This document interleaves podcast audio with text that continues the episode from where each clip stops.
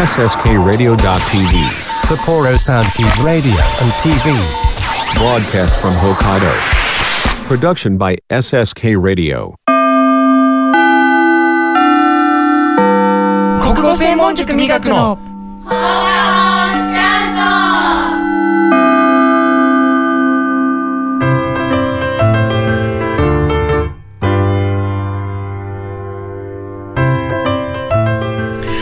始まりました。国語専門塾磨くの放課後シャウト。番組 MC を務めさせていただきます。私伊藤と。磨く塾長の坂本と申します。よよろしくお願いします。ろしくお願いします。この番組は磨くに通っている生徒たちの作品発表の場として磨くの放課後的な位置づけとして始めたラジオ番組です。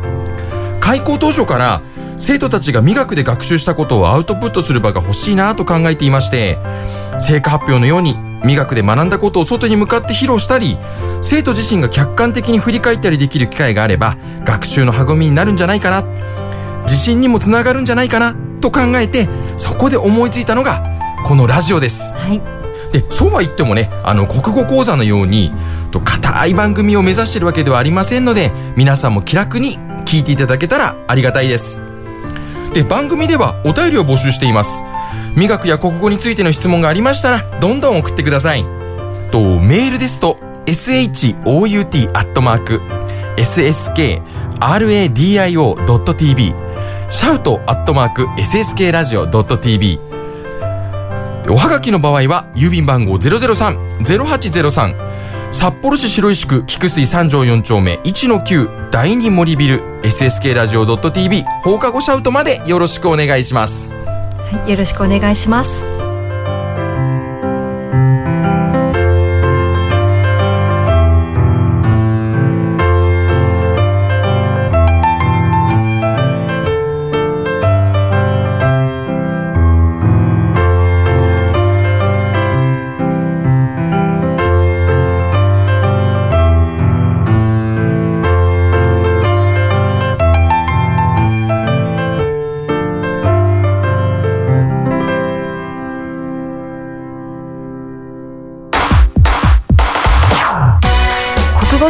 語専門塾磨くの。放課後シャウト。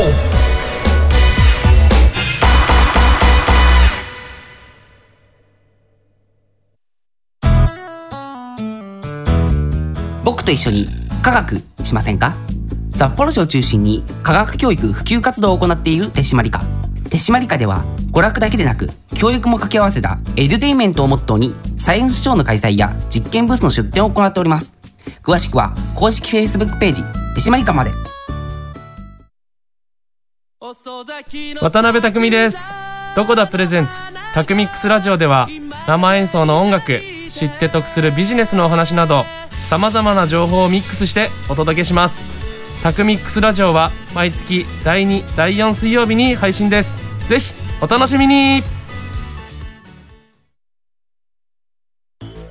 理想的な音作りを実現するテクニカル TI CD 制作から機材調整までさまざまなノウハウを生かした心地よい音作りを実現します新しい時代の新しい音をあなたの耳に「テクニカル TI」キムハルこと木村遥です。ミクチンこと木村ミクです。この度、私たちダブル木村のラジオが始まります。題して、ダブル木村のマイペースラジオ。ラジオでは私たちのゆるゆるトークをお届けしております。毎月第4土曜日、SSK ラジオ .tv 公式ホームページ、並びに Apple Podcast で配信です。公式 LINE794QZBNK をぜひお友達にしていただき、最新情報をゲットしてください。お楽しみに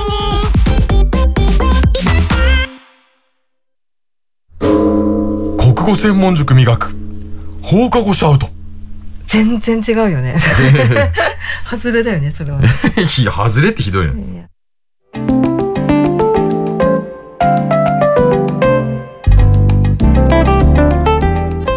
改めまして番組 MC を務めます伊藤と坂本です。で初めての方もねいらっしゃると思いますので簡単に自己紹介をしたいと思いますはい。じゃあ私から。うんはい。お願いしますはい。えー、と初めましての方もいらっしゃると思うんですが国語専門塾美学、えー、と塾長をしております坂本明美と申します。えー、と自分の性格を一言で表すとちょっとつ盲信と申しますか、まあ、目標に向かってこう突っ走るというそういうあの、まあ、活発な面もありましてあとはあのこの「ちょっとつ盲信」って言葉っていい意味でも悪い意味でも使われるんですけれども、まあ、悪い意味では、まあ、本当に後先 考えずにちょっと失敗することもあるかなと思います。えー、と趣味はもう本当に昔から仕事だったんですけれども仕事以外でですよね。そうですね。お願いします。仕事以外でしたらうんと山に登ったりあとはそうですねキノコを見つけに行ったりとか、はい、あと古いものが好きですね。はい。例えばどんなもの好きですか？うーんと古銭。あの昔のお金とか。集めてますね。はい集めてますね。あとはあのー古文書とか。うんうんうん昭和初期の教科書とか。ああい。いですね、そういう古いものを見たり集めたりするのが好きです、はい。あとカラオケも好きですね。あカラオケいいですね、はい。ストレス解消です。はい。で次に私ですが副塾長の伊藤学と申します。で私を性格を一言で表すともう本当にポジティブに尽きると思います、そうですね。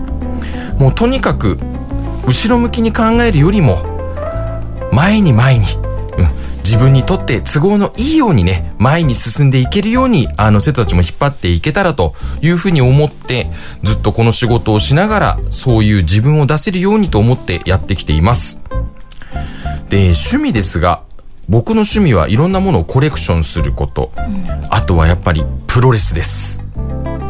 であの LINE のねあのアイコンとかも実際にプロレスのアイコンになっていまして生徒のお母さん方にもね僕がプロレス好きだということはもうあの承知していただいている方も多いんじゃないかなと思います。服全般もプロレスの服ですしね。いやーもうねこれ本当にあのファッションセンスとしてはどうなんだろうというところではあるかと思いますけどもねやっぱりちょっとプロレスをこよなく愛する伊藤でございます。はい。でちなみにとブログではねあのーいろいろ見てくださってる方は知っている方も多いと思うんですけども私たちあの夫婦でこの美学をやっています。はい。でブログをね見てくださってる方あとはあの美学に初めて入る方にも言われるんですけどもブログで伊藤先生の顔も拝見していますというふうにね言われる通り昔は顔出し写真とかいろんなものをね載っけていましたのでそこで会ったことなくてもなんとなく私を知ってる人がいるんではないかなというふうに思ったりもしています。はい。でその2人でやっている国語専門塾美学ですけどもこれがどういった塾かっていうことをね、あのー坂本の方からちょっと話をしてもらいたいなというふうに思います。えー、と国語専門塾美学っていうのはこの名前の通り国語に特化した学習塾です。で社会に出ても役立つ国語力を育てるという理念のもとで、えー、と国語の4つの柱である書く力、読む力、話す力聞く力っていうのをこうバランスよく伸ばしていけるように、こうカリキュラムを組んで、えー、と指導をしています。はい、はい、で具体的には、うん、作文演習をしたりあと会話トレーニングをしたり、はい。で、まあ、国語っていう教科ってこう継続してようやく力がつく教科じゃないですか。ーそれはそうですね、はい。本当にそう思います。ね、なのでコツコツとしたこの地道な積み上げ重ねが必要なのであの何せ継続してもらいたいなってことで楽しい授業をうん。心がけています。例えば4コマ漫画を使った漫画作文とか実験レポートとか一人実験ですよね。すごい人気ある授業ですよね ね。これはね去年はスライム作りましたよね。作りました、はい、であとはそうですねあのドラえもんの道具でどれが一番魅力的かということをプレゼンするっていうドラえもん道具プレゼンとかうんうん。ちょっとあの子どもたちも楽しく取り組めるような学習を用意しています。これねやっぱりあの子供たちも作文を書くっていうだけだとねすごく大変だなと思うところをねいかにやっぱり楽しくやってもらうか、ねそこは美学のねあの授業のいいところではありますよね。はい、だからこう問題集をひたすら解くっていう塾ではなくてこうコミュニケーション力ですよね。どっちかというと、そっちをこう重視してその力を伸ばすためのあの指導を力入れてやっています。これ実際コミュニケーションについてはもう本当に大人になってからもずっとずっと必要な力になりますしでやっぱり保護者の方もねあのお子さんの話を聞いたりとかあのしながらいや私たちもすごく大事だと思います自分たちもあの見習ってねあの普段のコミュニケーションに役立てたいと思いますっていう話もね実際に聞いたりするぐらいですのであの学習をしながらで保護者の方にもねあのこういうことの必要性っていうことをねより分かっていただけたらすごく僕らもあのこういうことをやっている甲斐があるなというふうに思います。はい、CM の後はいよいよ生徒の発表のコーナーです。国語専門塾美学の放課後シャウト。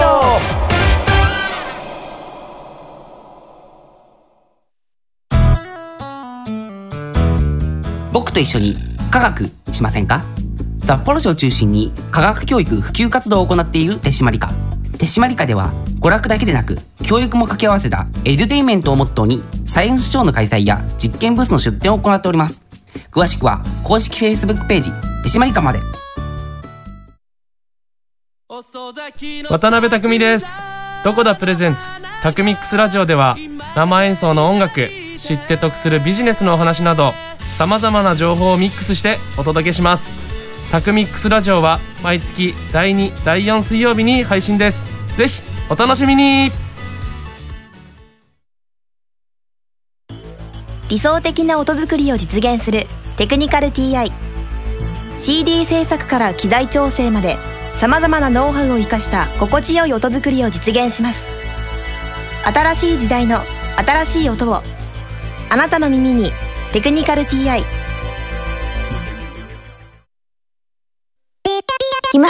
木村遥です。みくちんこと木村みくです。この度、私たちダブル木村のラジオが始まります。題してダブル木村のマイペースラジオ。ラジオでは私たちのゆるゆるトークをお届けしております。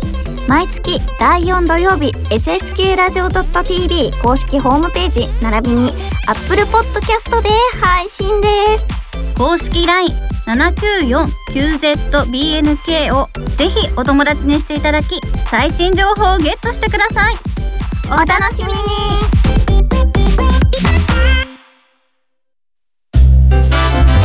国語専門塾美学の。放課後シャウト。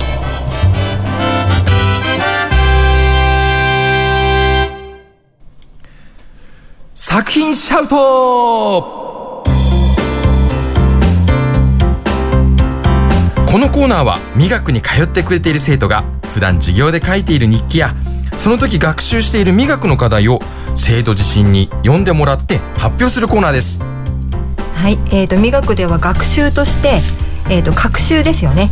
学習で日記に取り組んでもらっています。でその日記の書き方を指導してるんですけれどももういつどこで誰がどうしたなどのこう客観情報ももちろん述べるのは当たり前なんですけどその指導の肝というか大事なことはこの山場を作ること。例えばそれこそあの一日始まった朝起きてから夜寝るまでを書くんじゃなくてでこう一番その中で印象に残ったことをそれに絞って書いてもらっています。でこの記念すべき最初の作品シャウトのコーナーでは4名の生徒の日記を紹介させていただきます。楽しみですね。はい、それではお聞きください。小学1年生駒井翔太です。この前家族と北海道博物館に行きました。昆虫博を見に行きました。最も印象に残ったところは宝石みたいな昆虫たちがいたところです。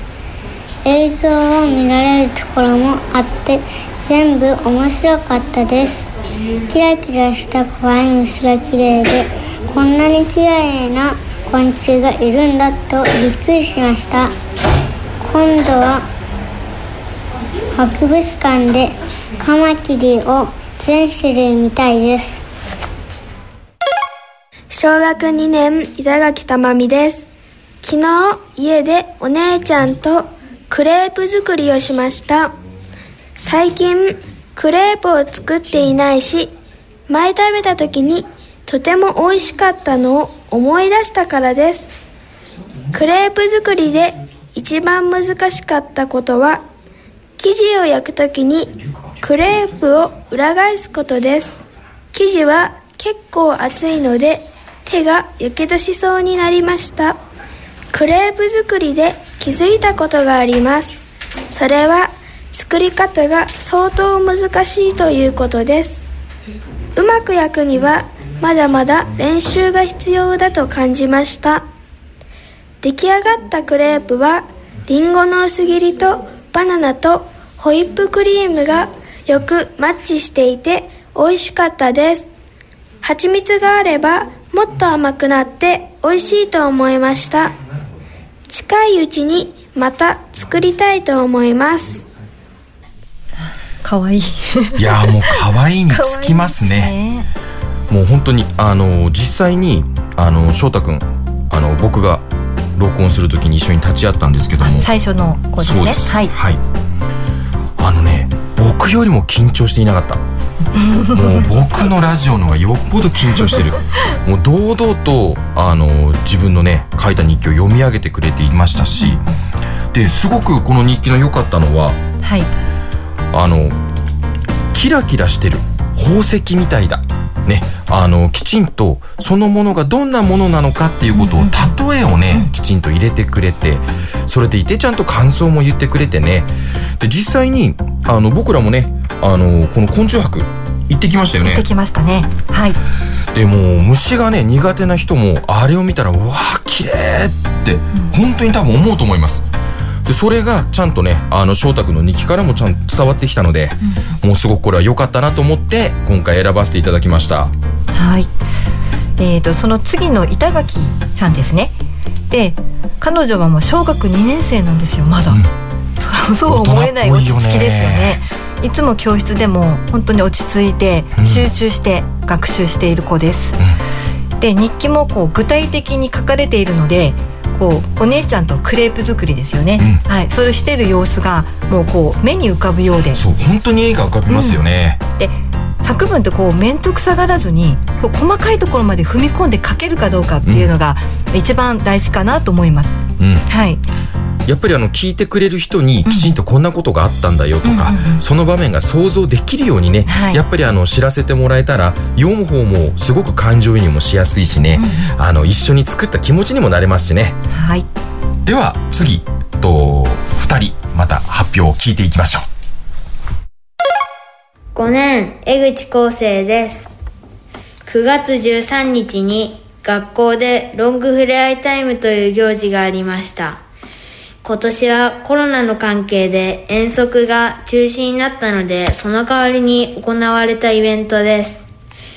ロングフレアイタイムでは5年生が1つ6年生が2つ合計3つの遊びを考え1時間半という長い時間を使って全校児童と先生で遊びます。一番楽しかった遊びはチョコバナナ鬼です。チョコバナナ鬼とはバナナ鬼をさらに進化させた遊びです。鬼にタッチされた後味方の人に3回タッチされないと生き返れないというハードなルールなのですがそれが逆に面白く感じました。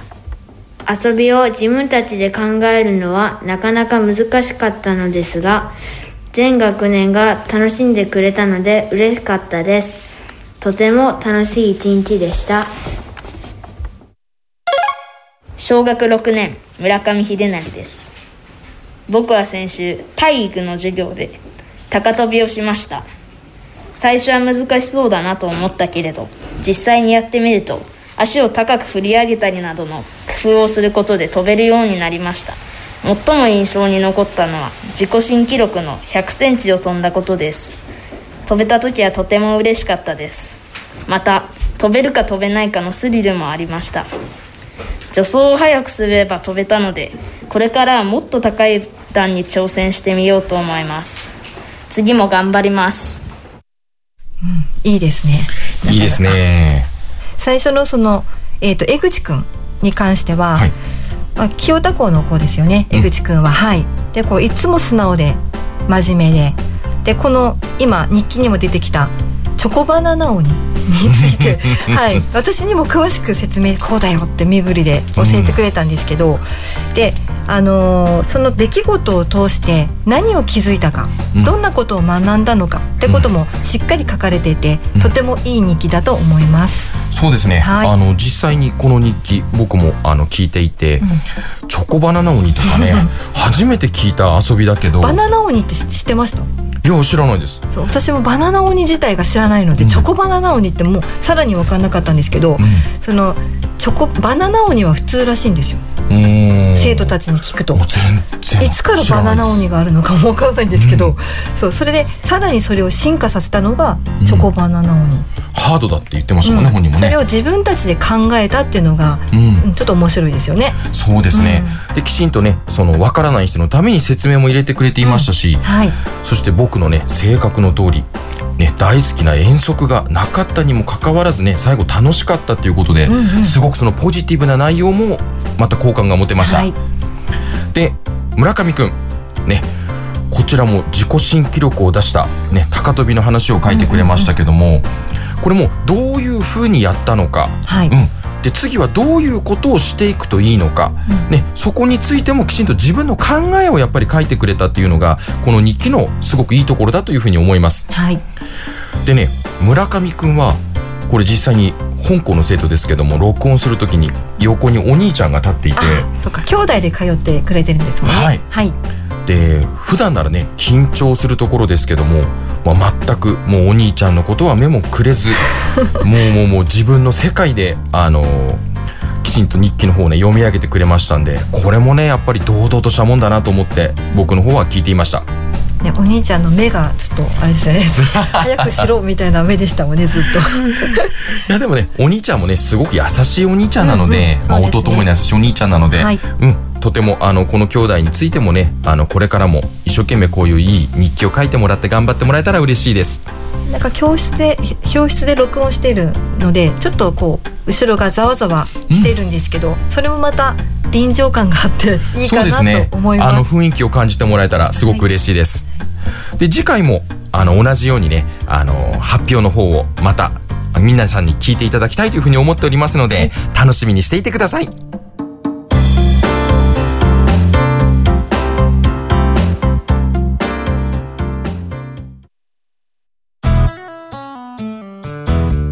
僕と一緒に科学しませんか？札幌市を中心に科学教育普及活動を行っている手締まり課。手締まり課では娯楽だけでなく教育も掛け合わせたエデュテイメントをモットーにサイエンスショーの開催や実験ブースの出展を行っております。詳しくは公式 Facebook ページ手締まり課まで。渡辺匠です。どこだプレゼンツタクミックスラジオでは生演奏の音楽知って得するビジネスのお話などさまざまな情報をミックスしてお届けします。タクミックスラジオは毎月第2第4水曜日に配信です。ぜひお楽しみに。理想的な音作りを実現するテクニカル TI CD 制作から機材調整までさまざまなノウハウを生かした心地よい音作りを実現します。新しい時代の新しい音をあなたの耳に「テクニカル TI」キムハルこと木村遥です。ミクチンこと木村ミクです。この度、私たちダブル木村のラジオが始まります。題してダブル木村のマイペースラジオラジオでは私たちのゆるゆるトークをお届けしております毎月第4土曜日 SSK ラジオ .tv 公式ホームページ並びに Apple Podcast で配信です公式 LINE794QZBNK をぜひお友達にしていただき最新情報をゲットしてください。お楽しみに。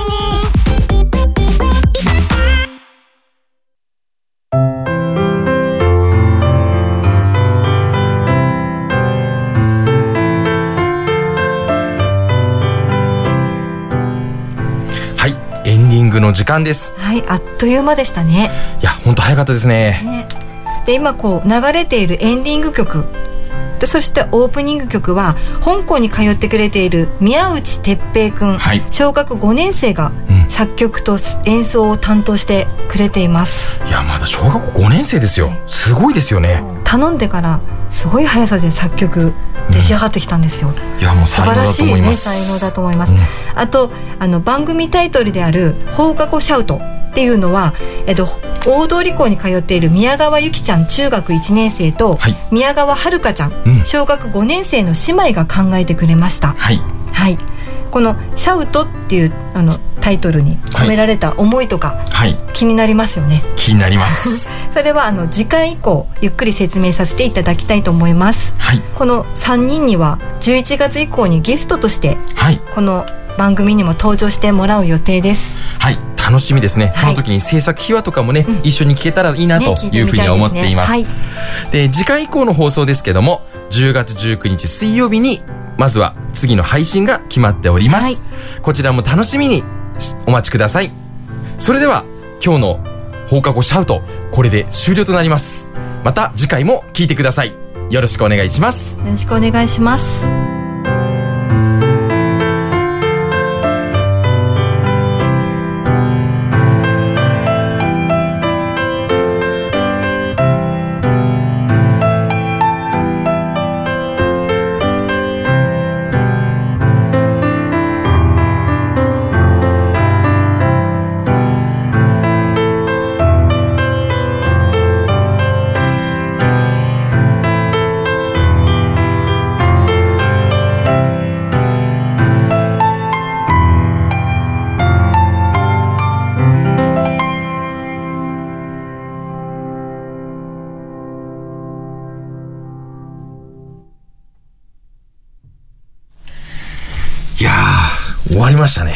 最後よろしくお願いしますいいの？それ。それ。なんか変じゃない？これねこれね最後未だにちょっとね終わり方がわからない。なんかまた次回の放課後シャウトもとかそういう。いやもうね。お聞きください。私 MC の伊藤と坂本でした。さよならみたいな。なんかそんなイメージじゃない？なんかそういう僕ですね。シーンとしてなんか最後全くもって曲聴いちゃったそう考える余裕がございませんでした。これどうどうしたらいい？なんか最後なんかみんなも「え終わり?」っていうならない？これ。うんこれだから次回以降の課題なのかねこれはね。うん。ちょっとねあの少しずつこのラジオというものに、ね、みんな最後ってその「さよ慣れなていきながら。バイバイ」とか。俺野スライさんとか。あじゃあまた来週あれ毎週だから、うん。また来週このん？一丁目一番地でお会いしましょうみたいな形だった。ああじゃあ放課後シャウトありがとうございましたとかだった、言わされてた。お聞きくださいましてありがとうございましたっつって。ありがとうございましたで終わった。そんな感じだった。それあのよろしくお願いしますとあんまり大差ない気がするんだえでけど。もよろしくお願いしますと違うでしょ。一応1回目だからほらこれからもよろしくお願いしますっていう気持ちを込めたかったんだと思うんだけども正直言うともうそれらを考える余裕すらなかったでもなんか最後「お聞きくださいました。ありがとうございました」ぐらいは言いたくない。ちょっと。そうだね。取り直しますか？そっかね取るかででも同じことを繰り返すからじゃあ取り直したとしてどうする？うーんいやーでも次回以降でいいんじゃない？ええ日和そこで。いやひよったわけではないですよ。あのありのままの僕らを見ていただくということで そっか。うん。どうする？いや合格としましょう。もうやめたいでしょ。帰りたいと思っていやいや違いますよお腹すいたもういやもう緊張に耐えられないだけ。もうね余裕がない。本当に。うん。次何を言わなきゃいけないとか。もうねあの噛んだらどうしようとか。もうね声裏返ったらどうしようとか。もうねあの考え出したらキリがない、でも、うん。なんか新しいことやるのは楽しいよね。いやもう本当にね。ワクワクするね。うん。なんかちょっとまた自分が一つグレード上がった気がするとはね。ちょっと思いますけど。うん、じゃああの次回も皆さんに楽しみにしていただいて次回はもう少しねあのちょっといろんな段取りがうまくいくようにまたしたいなというふうに思いますのではい。お楽しみに